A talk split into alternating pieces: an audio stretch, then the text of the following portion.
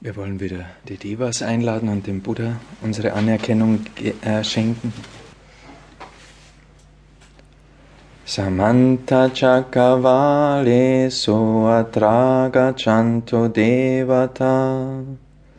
Sadammang Muniraja Sunanto Sagamukadam Dhamma Savanakalo Ayang Badanta ධම්ම සවන කාලෝ අයං බදන්තා ධම්ම සවන කාලෝ අයං බදන්තා නමෝ තස්ස භගවතෝ අරහතෝ සම්මා සම්බුද්දස්ස නමෝ තස්ස භගවතෝ arahato samma sambuddhassa namo tassa bhagavato arahato samma sambuddhassa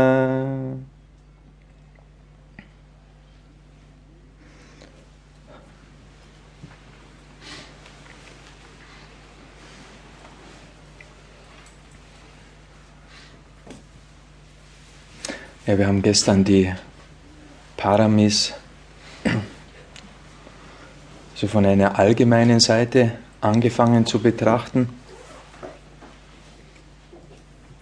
Haben die Geschichte gehört, wie sie entstanden sind. Wir haben von, dem, von der Bedeutung des Wortes auch gesprochen. Wir haben den Begriff Bodhisattva äh, kennengelernt. Und ja, auch den Begriff Arahant äh, zumindest angesprochen. Ich denke, ein gewisses Gefühl dafür bekommen, äh, was der Unterschied zwischen den beiden Richtungen ist. Und mir ist heute in der Nacht ist mir was äh, hochgekommen, wie wir das vielleicht betrachten könnten, sodass das noch ein bisschen deutlicher wird oder dass das auch in einer Sprache zugänglich wird, die wir in der heutigen Zeit verwenden. Und zwar könnten wir den Begriff des Arahants und den Begriff des Bodhisattva äh, als Archetypen vielleicht bezeichnen, archetypische Kräfte, die ja, zwei, zwei Richtungen, zwei Potenziale ausdrücken, die, denke ich, beide ja in uns vorhanden sind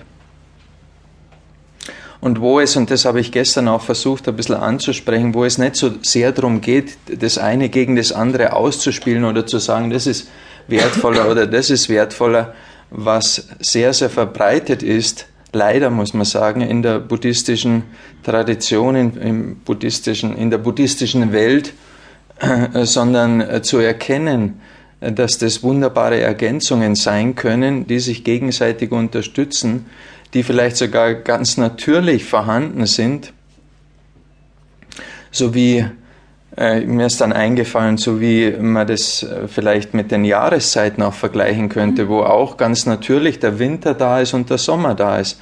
Und der Winter würde man vielleicht eher diesen ruhigen zurück, wo, wo sich alles zurückzieht, wo sich wo sich die ganzen Kräfte zurückziehen, wo äh, Frieden und Ruhe und Stille im Vordergrund ist. Das würde man vielleicht eher dem Arahant, der Arahant-Kraft zuordnen. Und die Sommerkraft, wo es aktiv ist, wo die Wärme da ist, wo man vielleicht auch mehr die Liebe, die wärmende Liebe auch mit reinbringen würde, das könnte man vielleicht eher in Richtung Bodhisattva-Kraft betrachten.